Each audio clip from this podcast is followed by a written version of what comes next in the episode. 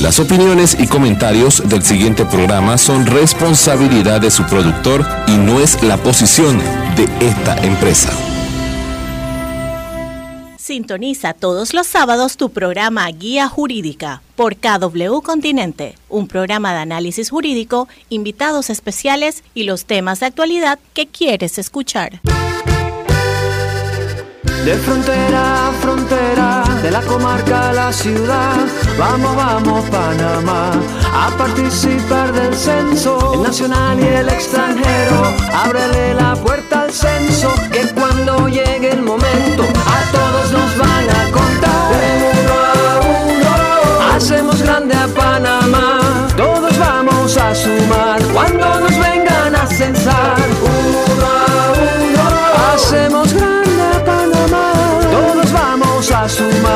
cuando nos vengan a censar. Del 8 de enero al 4 de marzo, ábrele la puerta a los censos, porque uno a uno hacemos grande a Panamá.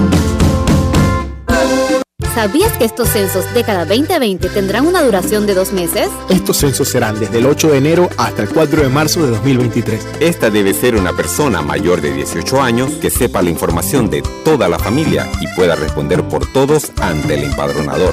Así Panamá no se detiene. Hagamos todos de estos censos un éxito. Del 8 de enero al 4 de marzo, ábrele la puerta a los censos década 2020. Panamá, cuenta contigo. Instituto Nacional de Estadística y Censos de la Contraloría General de la República de Panamá. Sintoniza todos los sábados tu programa Guía Jurídica por KW Continente. De frontera a frontera, de la comarca a la ciudad, vamos, vamos Panamá, a participar del censo, tu familia y tu vivienda, en el censo todo eso cuenta, niños, padres, tíos y abuelos, vamos a abrirle la puerta. Hacemos grande Panamá. Del 8 de enero al 4 de marzo, ábrele la puerta a los censos, porque uno a uno hacemos grande a Panamá. Sintoniza todos los sábados tu programa Guía Jurídica por KW Continente, un programa de análisis jurídico, invitados especiales y los temas de actualidad que quieres escuchar. Muy buenos días, amigos que nos escuchan. Hoy, sábado 28 de enero del 2023, una nueva edición de Guía Jurídica Radio conversando siempre temas educativos, académicos, temas de actualidad que sabemos que les importan y hoy eh, esperamos conversar y contar con dos invitados muy especiales eh, y hemos escogido un tema muy importante eh, que queremos compartir con nuestra audiencia tanto en la radio como en las redes sociales a, a través de la cuenta de Grupo Guía de Facebook Live. Buenos días Boris, bienvenido. Muy buenos días, Abraham. Buenos días a toda la audiencia de Guía Jurídica Radio y también de nuestros amigos de KW Continente. Hoy vamos a tener un tema bien interesante que nos mueve hacia la sensibilidad, que es verdad, como lo comentábamos antes de iniciar el programa.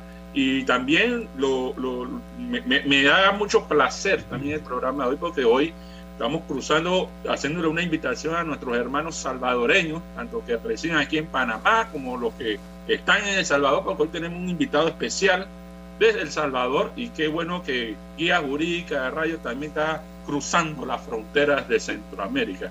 Así que sin más, tenemos dos excelentes invitados, la hermana Ana y también al amigo David, así que vamos a iniciar. ¿Qué te parece? Así es, Boris. Hoy quiero presentar, pues, formalmente, como muy bien tú has planteado.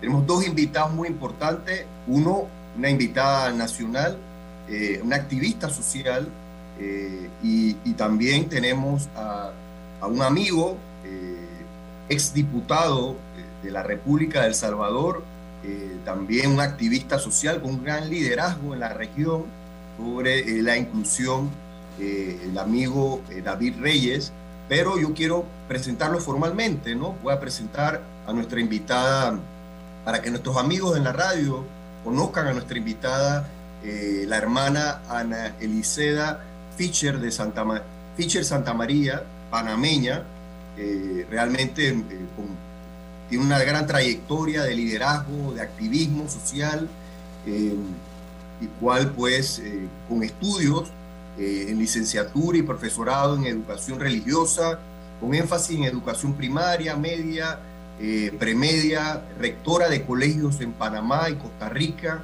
estudios universitarios en la Javeriana de Bogotá, Colombia, igualmente en El Salvador eh, y en otras universidades como de Costa Rica, Monseñor Anselmo Llorente y Fuente, en la Universidad Católica Santa María, en planificación pastoral, lideriza a nivel nacional e internacional con más de 19 años de experiencia en activismo de derechos humanos de personas con discapacidad y sus familias.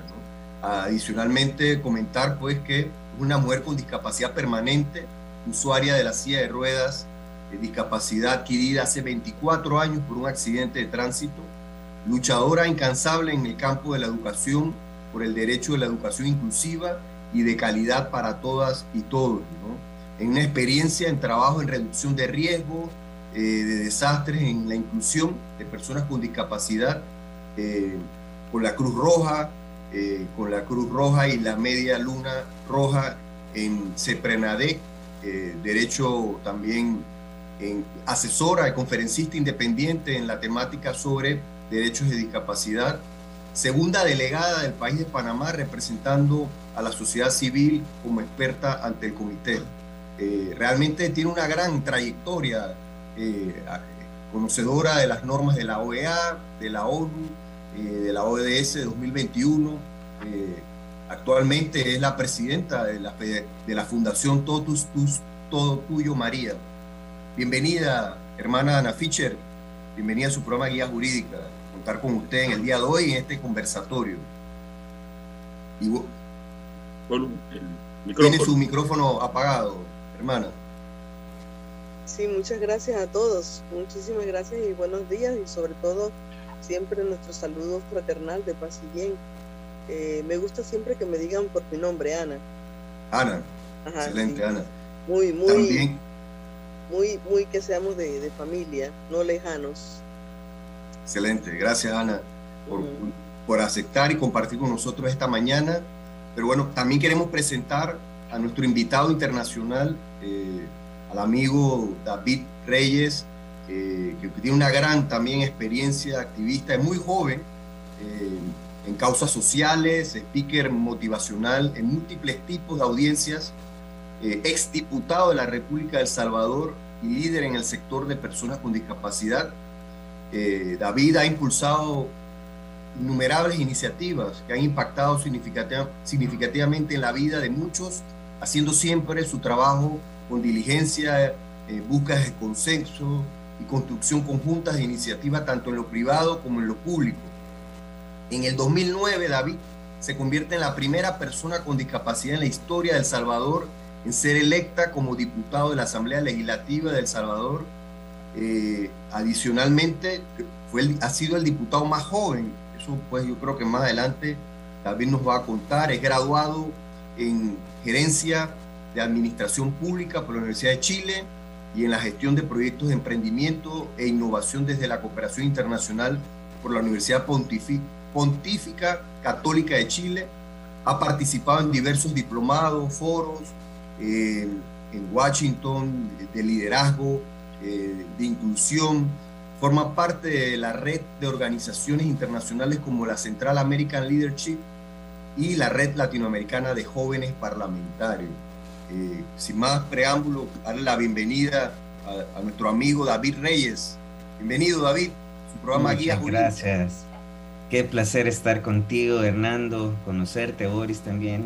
Y un fuerte abrazo a mi querida Ana también.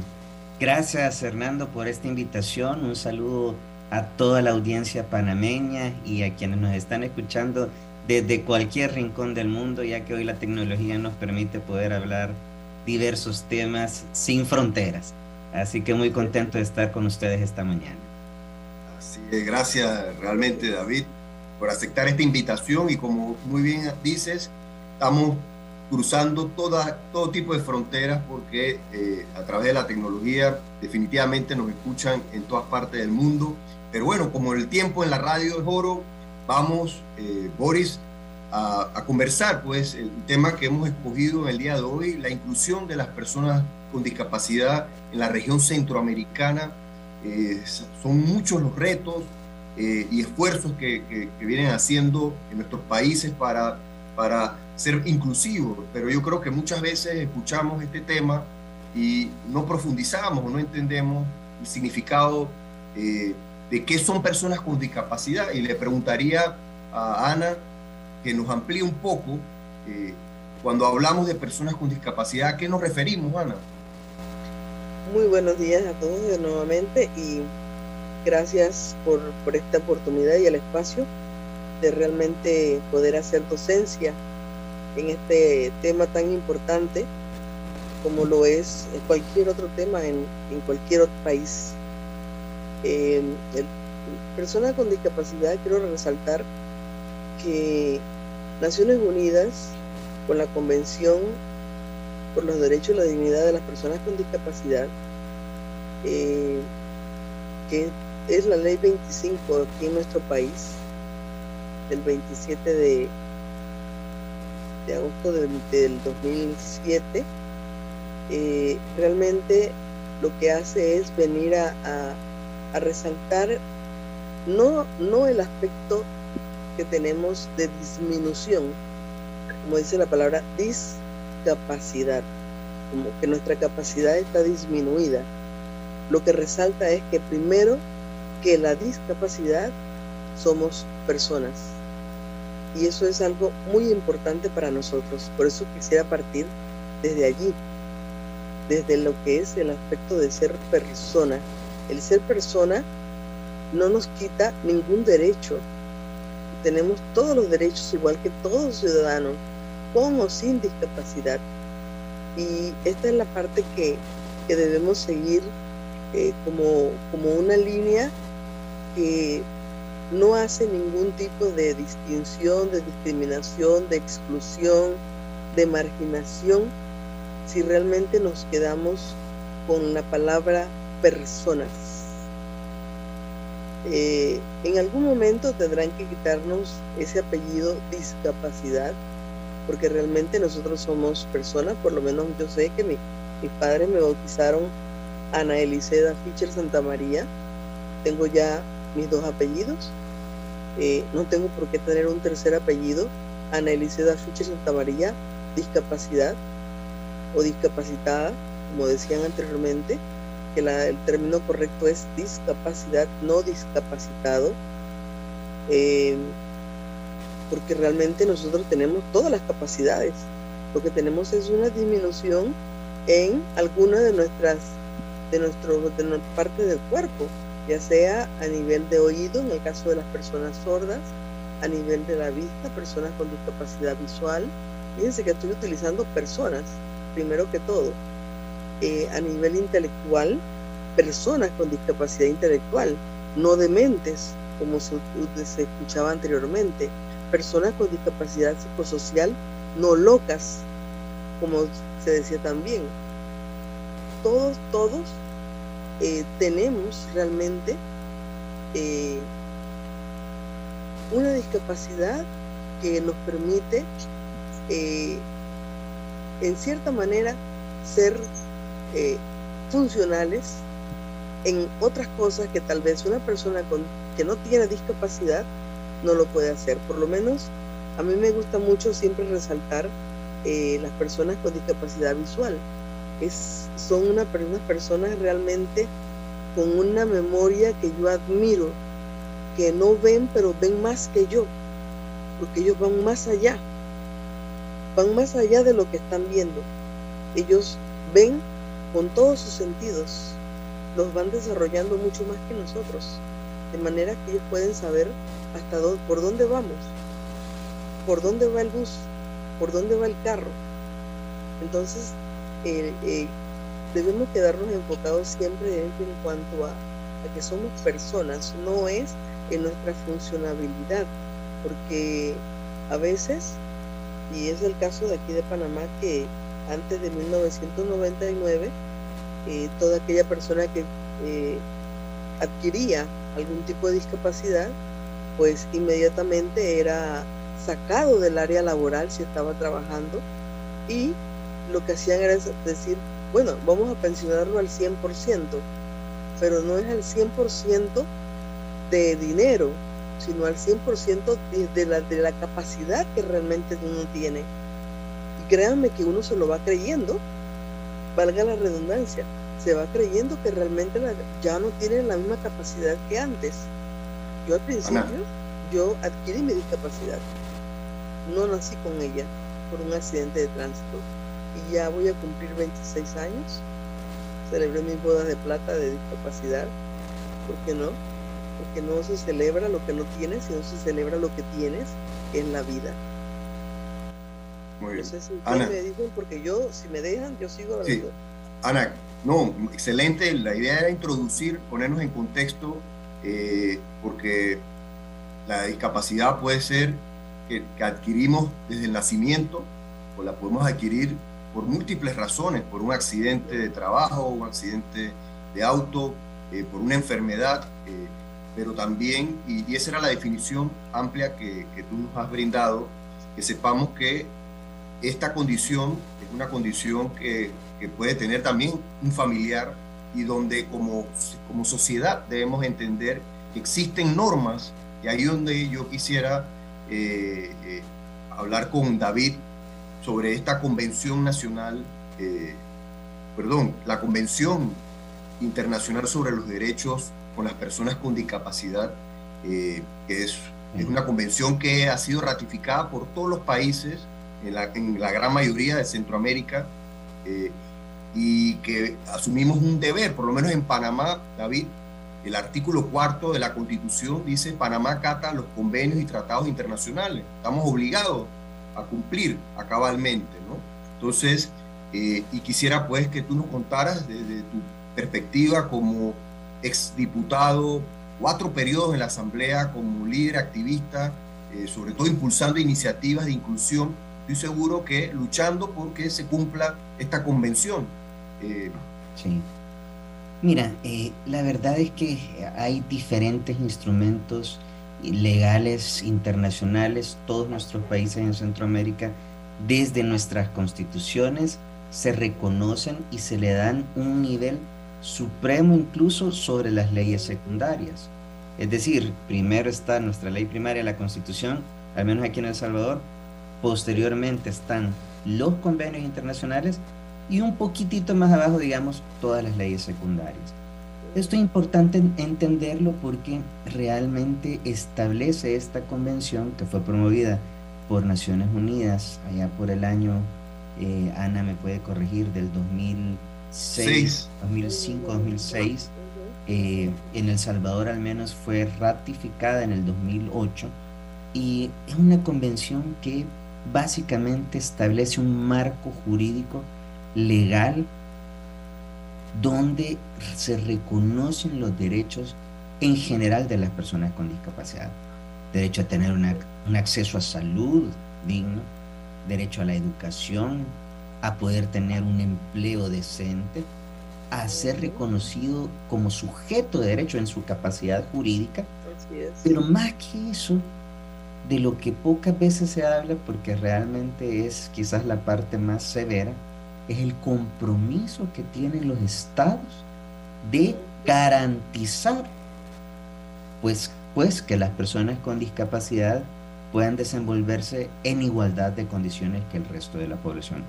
Ana nos hacía una magistral eh, exposición de la definición de quién es una persona con discapacidad. Yo solamente le agregaría algo más, y es que eh, así, dentro de la diversidad del ser humano, Así como hay personas altas, hay personas bajas de estatura, hay personas de color eh, en su piel moreno, hay personas de color blanco, hay personas de todos los colores y tamaños, digámoslo así. De igual forma, vemos personas que utilizamos, por ejemplo, herramientas, en mi caso yo también utilizo una silla de ruedas, para movilizarme, que es quien se convierte en mis piernas y me da la oportunidad de interactuar en la sociedad lo más equitativamente posible.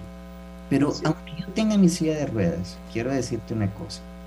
Si, por ejemplo, en la oficina de la alcaldía municipal, pongamos alguna, en Panamá, por ejemplo, no se me garantiza el acceso en igualdad de condiciones, ¿cómo es eso?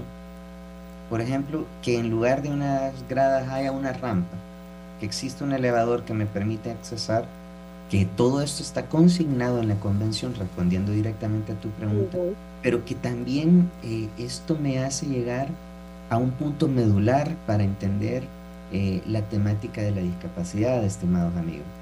Y es que la discapacidad no recae en el ser humano, recae en el entorno.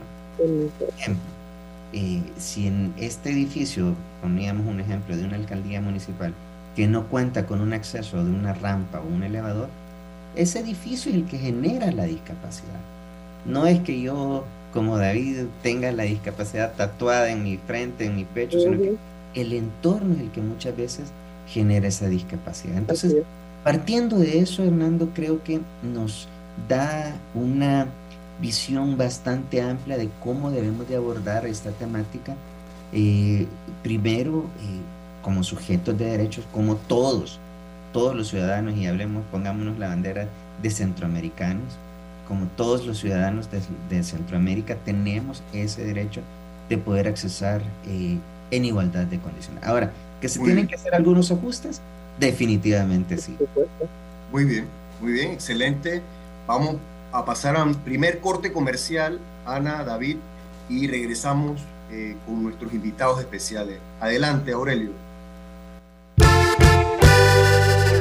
De frontera a frontera, de la comarca a la ciudad, vamos, vamos Panamá, a participar del censo, tu familia y tu vivienda, en el censo todo eso cuenta, niños, padres, tíos y abuelos, vamos a abrirle la puerta, uno a uno, hacemos del 8 de enero al 4 de marzo, ábrele la puerta a los censos, porque uno a uno hacemos grande a Panamá. Martina tiene 8 años, mamá tiene 58, la casa es propia, pagamos 8 dólares de agua. Pablo, ¿qué haces? No estás publicando eso en internet, ¿cierto? Claro que no, mamá. Estoy practicando para ser un informante adecuado para los censos de cada 2020. Mientras tú trabajas, yo me pondré a contestar todas las preguntas cuando venga el empadronador. Porque soy mayor de edad. Mamá, estoy pilando. ¡Wow! Pero ese día estaré en casa y yo puedo contestar todo. Mamá, es que esta vez los censos durarán dos meses. Y no creo que te quedes los dos meses aquí en casa. Ay, hijo. Gracias por ser el informante adecuado.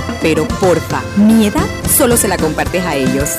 Del 8 de enero al 4 de marzo, ábrele la puerta a los censos década 2020. Panamá, cuenta contigo. Instituto Nacional de Estadística y Censos de la Contraloría General de la República de Panamá. De frontera a frontera, de la comarca a la ciudad, vamos, vamos Panamá, a participar del censo, el nacional y el extranjero, ábrele la puerta al censo, cuando llegue el momento, a todos nos van a contar, uno a uno, hacemos grande a Panamá, todos vamos a sumar, cuando nos vengan a censar, uno a uno, hacemos grande a sumar cuando nos vengan a censar. Del 8 de enero al 4 de marzo, ábrele la puerta a los censos, porque uno a uno hacemos grande a Panamá. Hacemos grande a Panamá. Todos vamos a sumar cuando nos vengan a censar. Uno a uno hacemos grande a Panamá. Todos vamos a sumar cuando nos vengan a censar. Sintoniza todos los sábados tu programa Guía Jurídica por KW Continente. Programa Guía Jurídica, conversando con nuestros invitados especiales. Y Boris, tú tenías eh, eh, una observación eh, frente a este tema y al abordaje que le estamos dando en el día de hoy. Adelante. Sí, claro. me encantábamos en la pausa comercial, pues estábamos haciendo la reflexión de que precisamente colocando también un contexto para que aquella población que que no padece de una discapacidad podamos desarrollar esa sensibilidad, esa empatía.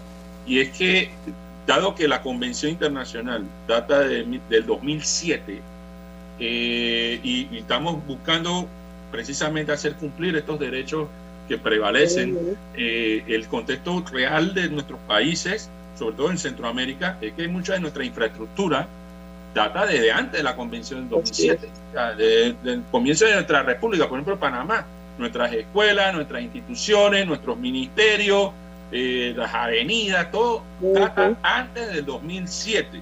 Y estamos buscando que se adecúen para hacer valer los derechos de las personas con, con alguna discapacidad. Eso exige un presupuesto, definitivamente.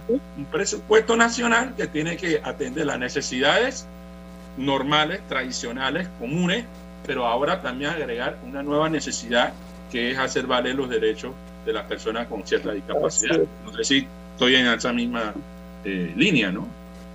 Sí, Totalmente. Eh, yo quisiera contarte que definitivamente tú apuntas a, digamos que a una de las, eh, pues de los elementos más fundamentales, porque ciertamente cuando ya tocas la plata, cuando ya tocas el dinero y que lógicamente hay tantas prioridades en nuestros países, sin embargo quiero comentarte que pero ¿qué sucede, por ejemplo, cuando estás diseñando una nueva infraestructura?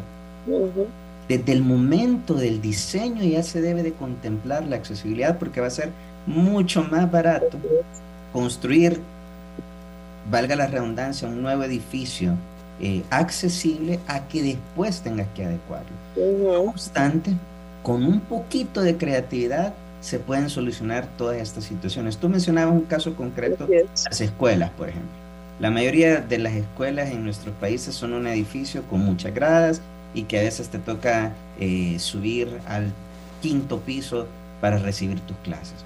Pero ¿qué sucede si hay un poquito de empatía entre los maestros y dicen, vaya, tenemos un alumno, porque no van a ser, eh, digamos que en todas las escuelas, cientos de alumnos con discapacidad? Pero ¿qué sucede si tenés un poco de creatividad y dices, bueno, tenemos un alumno que utiliza una silla de ruedas?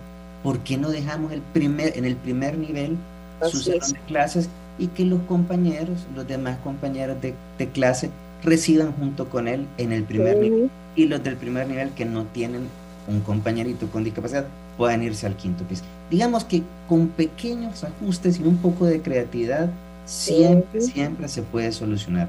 Todo requiere voluntad. y eso creo que es, es lo más importante, Boris. Así es. Así es, mi querido David, lo que hablabas, la voluntad es muy importante y dentro de esa voluntad también lo que necesitamos es que nuestros gobiernos entiendan que las políticas son políticas de Estado y cuando son políticas de Estado es de obligatorio cumplimiento. Entonces, Panamá al momento de convertirse, hablo de Panamá pues, por, ser panameña, eh, igual como lo han hecho en los países de la región de Centroamérica, eh, realmente eh, al momento de firmarla y ratificarla, Panamá fue el tercer país en ratificarla, como dije anteriormente, sin quitarle nada, ningún punto, ni coma, ni nada.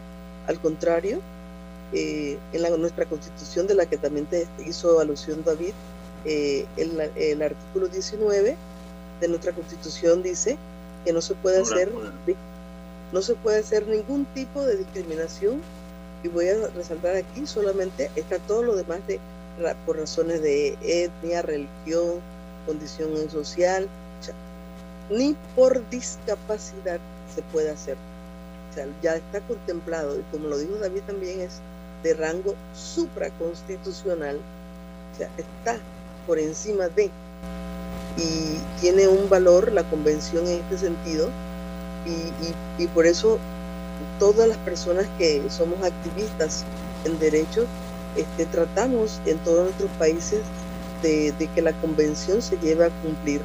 Un problema que tenemos aquí en Panamá es que eh, para poder implementar la convención no hemos podido lograr que el Estado realmente eh, como que se comprometa, se comprometa más en poder hacer, como dice la Comisión, velar porque se cumplan esos derechos.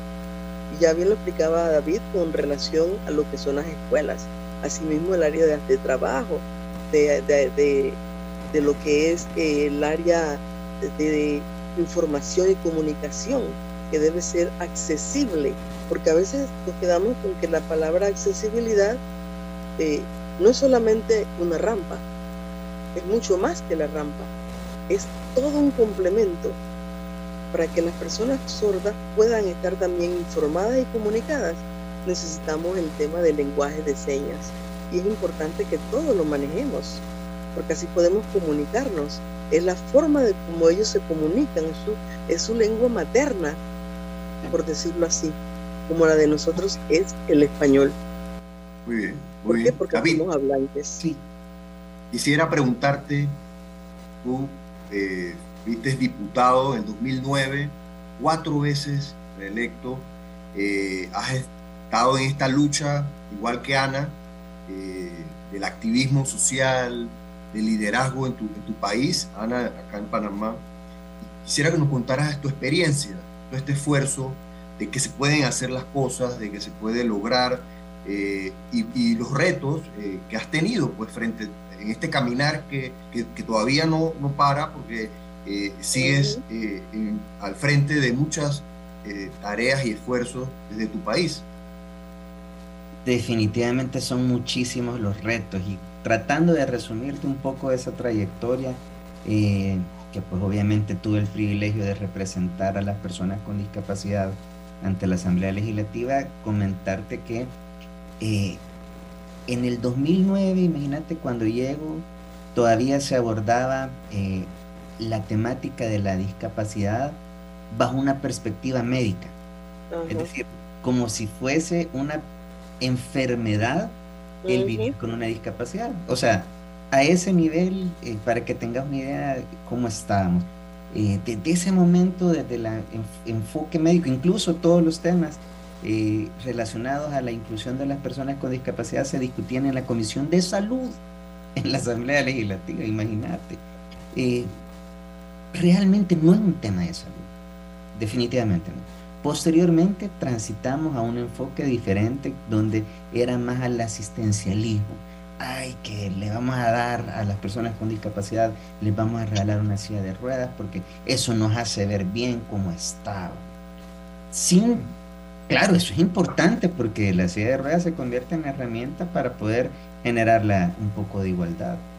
Y, y posteriormente pasamos ya a un, a un enfoque mucho más atinado a mi, a mi manera de ver con, con- con- con algunas leyes que, que impulsamos, que ya no era el enfoque asistencialista ni de salud, sino que un enfoque de derechos, de derechos humanos, porque partamos que nuestras constituciones establecen que todos somos iguales ante la ley, independientemente de nuestro credo, nuestra preferencia política, nuestra religión, nuestra condición física y todo lo demás que usted quiera.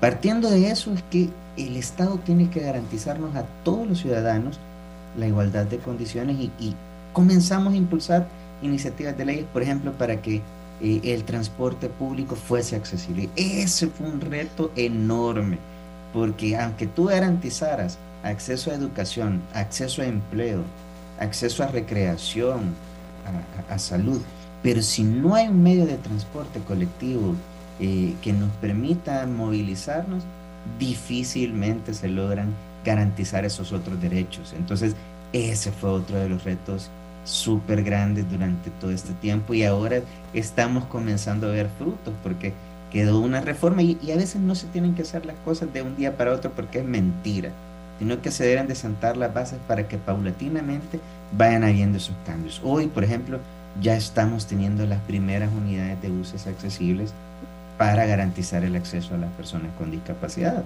¿Y, por qué ahora? Porque dejamos en la ley que cada cierto tiempo, cuando se van renovando estas unidades que van saliendo de circulación y son sustituidas por nuevas, estas nuevas sí tengan que traer eh, el mecanismo de accesibilidad. Entonces, poco a poco, de esa forma, eh, eh, hemos hecho algunas, hicimos algunas reformas que hoy, bendito sea Dios, son una realidad en El Salvador y que estamos logrando. Por ejemplo, un tema que no quiero dejar de mencionar es, eh, se estableció una cuota obligatoria para la contratación de personas con discapacidad en El Salvador, tanto en el sector público como en privado.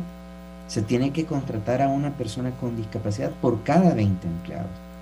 Algunos dicen, "Ey, es muy poco, otros dicen, es mucho. No importa, es obligación cumplirse y hay sanciones económicas severas por aquellos que no cumplen.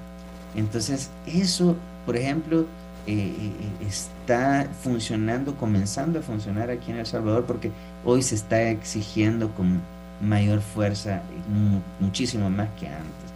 Por ponerles algunos ejemplos, y hay muchas otras cosas más, pero mira, concretamente, cómo los ciudadanos que no eh, tienen una discapacidad pueden colaborar, y no solamente es un tema de empatía, porque todos estamos expuestos a adquirir una discapacidad, aunque sea temporal, que jugando fútbol, que jugando béisbol, se dobló el tobillo y tuvieron que enyesarle la pierna o el brazo.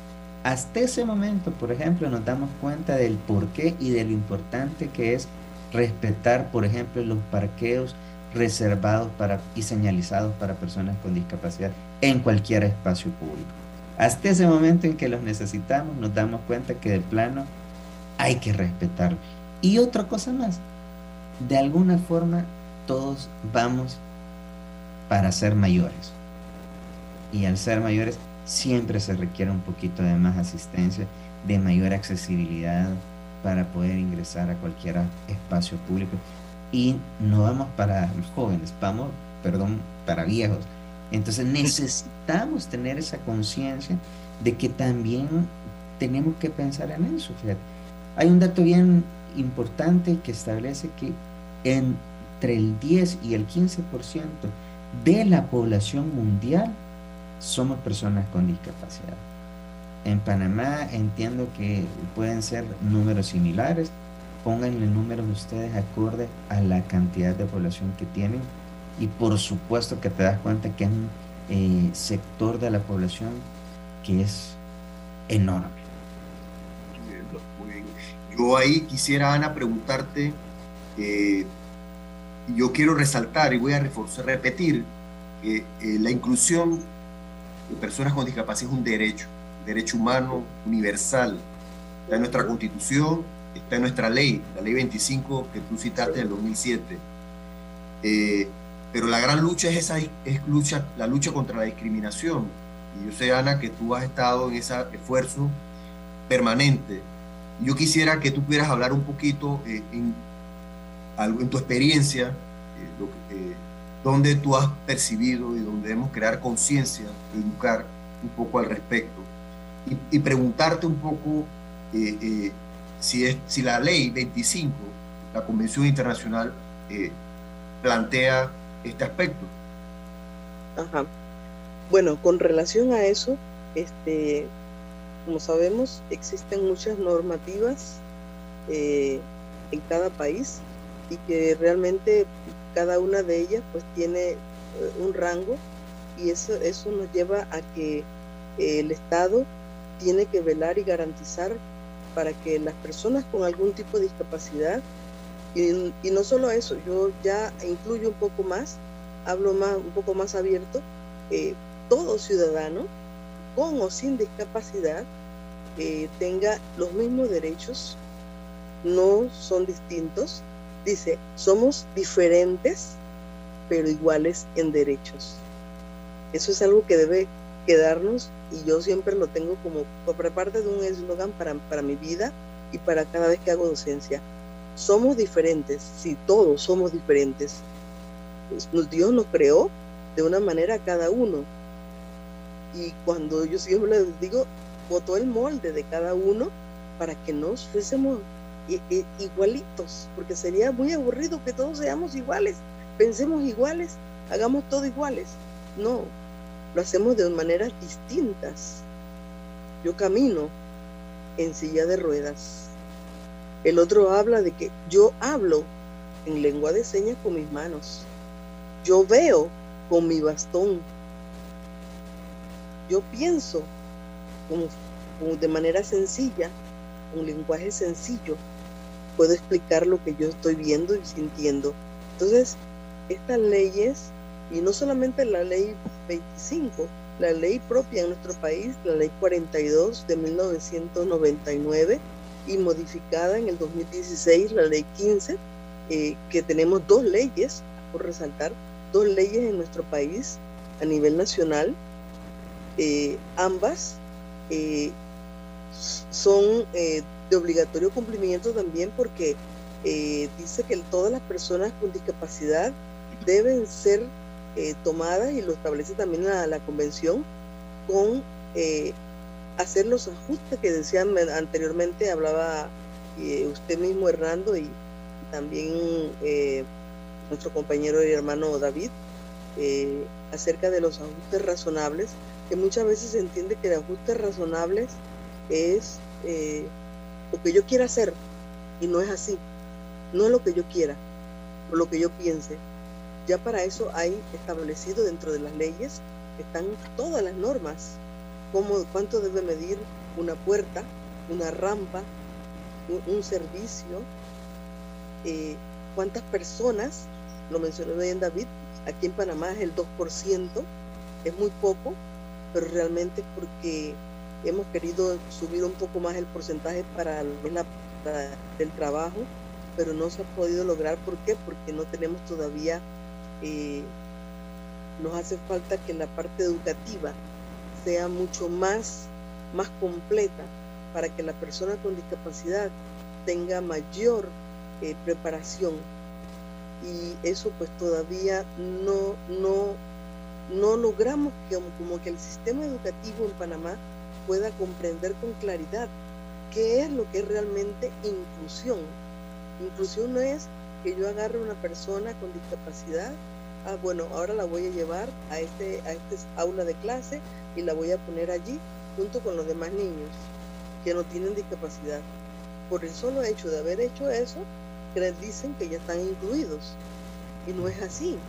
La inclusión viene a ser realmente efectiva en el momento en que ese estudiante con alguna discapacidad está equiparado al mismo nivel que los otros estudiantes que no tienen discapacidad ¿Cómo? Si es sordo, con un intérprete o la misma maestra con intérprete con interpretación del lenguaje de señas. Si es ciego, pues con su braille. Si tiene discapacidad intelectual, pues hablándole de manera que sea eh, con lenguaje mucho más sencillo.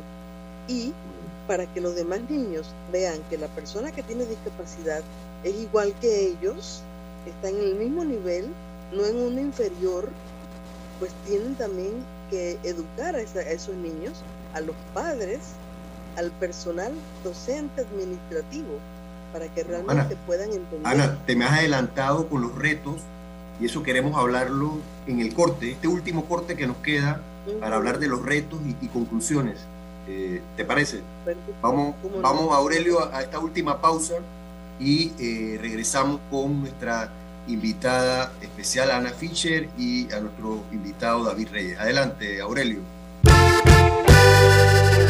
De frontera a frontera, de la comarca a la ciudad, vamos, vamos Panamá, a participar del censo, tu familia y tu en el censo todo eso cuenta, niños, padres, tíos y abuelos, vamos a abrirle la puerta, uno a uno, hacemos del 8 de enero al 4 de marzo, ábrele la puerta a los censos, porque uno a uno hacemos grande a Panamá. De frontera a frontera, de la comarca a la ciudad, vamos, vamos Panamá, a participar del censo, el nacional y el extranjero, ábrele la puerta al censo, que cuando llegue el momento, a todos nos van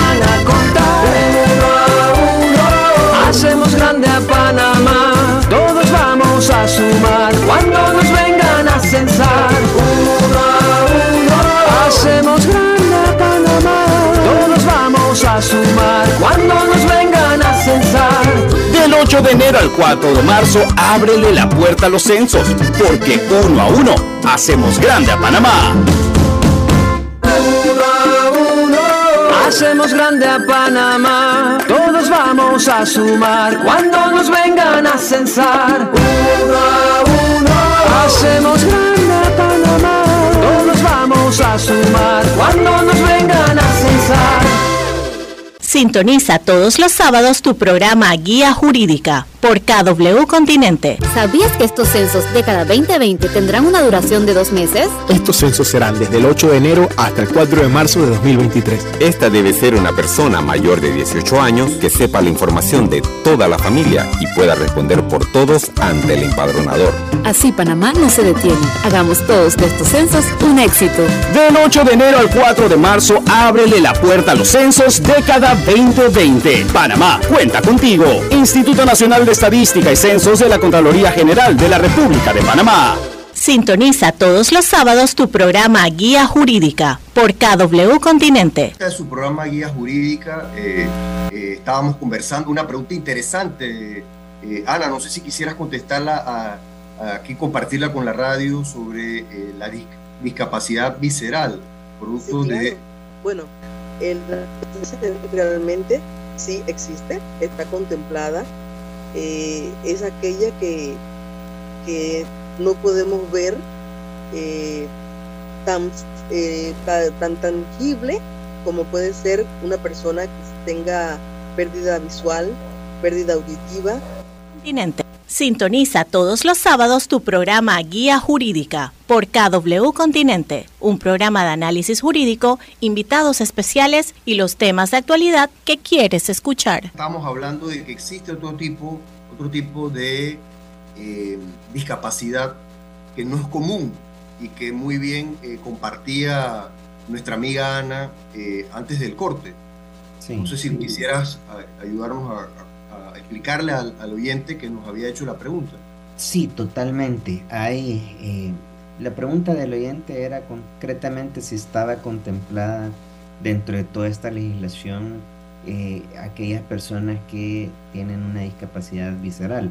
Entendamos discapacidad visceral por aquella que probablemente no es visible o que es generada por una enfermedad. Por ejemplo, mencionábamos el caso de las personas que padecen de diabetes puede llegar que la diabetes a tener cierto tipo o tener una severidad en la misma puede generar una discapacidad.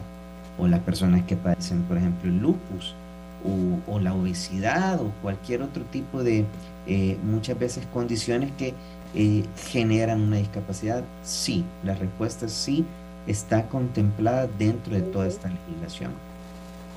Así es. Perdonen que no sé qué pasó, pero de pronto me salió, me sacó, pero bueno, ya David explicó perfectamente el tema de lo que es la discapacidad visceral. Y, nada más quisiera agregarles allí un poquito. Eh, nosotros acá en Panamá tenemos eh, la certificación por discapacidad y también las personas con discapacidad visceral son certificadas, son reconocidas como personas con discapacidad. Como lo decía bien ya anteriormente y en lo que conversábamos en el, en el momento de, del corte comercial, eh, dependiendo de la gravedad de la, de la enfermedad que se tenga, puede causar discapacidad o eh, muy severa o muy, muy baja. Pero sí está contemplado y también es un derecho aquí de que las personas con discapacidad visceral sean reconocidas como tal. Y en eso también están todos los que entran con, con eh, hemodiálisis. Todas estas personas sufren daños severos, terribles. Muy bien. Todo lo que se lleva. Ana, tenemos que, eh, nos quedan pocos minutos. Eh, Boris tiene alguna pregunta. Quisiera pues eh, atender la pregunta del profesor Boris y cerrar con las conclusiones, recomendaciones, retos puntuales que podamos tener en los minutos que nos quedan. Adelante, Boris. Sí, casualmente que tú comentabas sobre los desafíos, que era lo que la pregunta que venía después del cambio y yo quería eh, solamente actualizar y preguntarle a ambos, pese a que ambos países o todos los países de Centroamérica o del mundo han ratificado la, la Convención Internacional sobre las Personas con Discapacidad y que ha habido algunos avances. Por ejemplo, Panamá aprobó la SENA y hay una Secretaría de, Nacional de Discapacidad. se han establecido programas como el Ángel Guardián, que tengo entendido que ayuda a dar ese aporte asistencial. Eh, ¿Se considera que estos aportes o estos logros son muy superficiales o realmente van atendiendo la problemática de raíz? O sea, ¿realmente ayudan o simplemente nos hemos quedado en la superficialidad, en, la, en la apariencia? De cara precisamente a esa pregunta, ¿no? De los desafíos que tenemos como países para, para seguir avanzando. Ahí es. Bueno, en el caso para Panamá, realmente eh, yo creo que nunca y en cualquier parte del, mundo, eh, creo que todo lo que se haga, los intentos eh, que se hagan por mejorar la calidad, la condición, la calidad de vida de las personas con algún tipo de discapacidad, nunca será mucho siempre será poco. ¿Por qué? Porque eh, ya lo sabemos, eh, nuestras, en nuestros países eh, la tendencia ahora es que los, las personas adultas mayores están viviendo y también por tener la edad ya avanzada, ser personas grandes, realmente eso también va provocando más discapacidad. O sea, también tenemos que contemplar ese grupo etario dentro de los que también van a adquirir discapacidad los programas realmente se quedan chicos, no ayudan, no están cumpliendo todas las expectativas de vida para las personas con algún tipo de discapacidad o las familias. Porque ¿qué hace uno? Por ejemplo, el ángel guardián cada tres meses. Yo no puedo decirle a una persona con discapacidad que cada tres meses, en el caso de discapacidad física, que tiene que esperar, como ahora mismo están esperando en mi organización, tengo muchas personas que están esperando Pampers, porque el Pampers se necesita ponérselo ya, no dentro de tres meses. son cosas que tienen que resolverse en el momento. Los medicamentos. Y los medicamentos cada día son más costosos.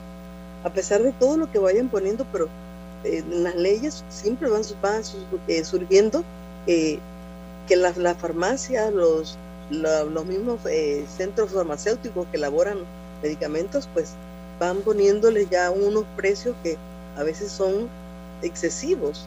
Y 320 dólares o 120 dólares que se reciben, eso realmente no es lo que va, lo que nos ayuda. Esto se va en un momentito. ¿Usted sabe cuánto cuesta una caja de Pamper en este momento?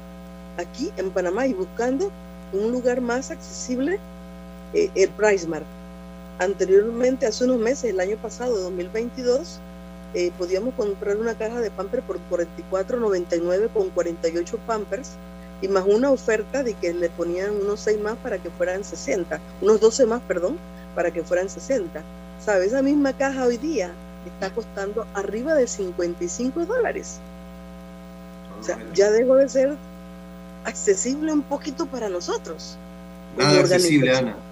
Quisiera aprovechar eh, a nuestro amigo David para que nos dé sus su reflexión y, retos que nos quedan por delante. Adelante, David. Yo estoy convencido de que, y, uniendo ambas preguntas, lo de, lo de, Boris y lo que tú me planteas, Hernando, eh, realmente necesitamos que nuestros gobiernos, y hablo en general, tengan voluntad política. Cuando haya un gobierno decidido y con voluntad política, yo sí creo que va a vamos a poder hablar de una plena inclusión. Hoy, hoy no la hemos visto. Hay muchos retos, por supuesto, y yo soy una persona súper positiva por naturaleza, pero si, si, si la pregunta fuera, ¿se está cumpliendo la convención? No. No. Lastimosamente. Y obviamente, eh, bueno, para que ustedes tengan una idea, eh, hay países de primer mundo que ni siquiera han querido ratificar la convención porque están conscientes de el compromiso que conlleva para el Estado firmar esa que se convierte en ley. Pero en muchos de nuestros países se hace, se firma por porque eso te va a hacer bien, te va a hacer ver bien. Pero probablemente no estás plenamente consciente de los compromisos que eso lleva. Y sí, tema presupuestario, pero Fíjate que más allá que el presupuesto, que por supuesto es súper necesario, yo abogo a la voluntad política. Porque así, cuando haya, así como cuando hay apuestas estratégicas en diferentes materias, no voy a mencionar una en particular, pero en cualquier, el día que un gobierno haga una apuesta estratégica, que es una frase que se ha puesto muy de moda, eh, por la inclusión de las personas con discapacidad, te garantizo que vamos a lograr una plena inclusión. Así es. Así que yo en eso eh, resumiría, hay muchos retos, por supuesto, pero no todo ha sido mal. han habido avances significativos también. También ha habido alguna voluntad política, sí la ha existido. No, no quiero ser tajante en decir que no, pero falta y falta mucho, por supuesto. nos quedamos con esa reflexión final, Ana, con el compromiso de hacer una segunda parte de este programa para un otro abordaje más específico y poder tener este, este es un programa de lujo, Boris, tener a Ana Fischer, una gran activista panameña, y a mi amigo David Rey, a quien aprecio y quiero mucho, eh, una gran trayectoria política y sobre todo como activista social, tenerlos aquí en una segunda edición.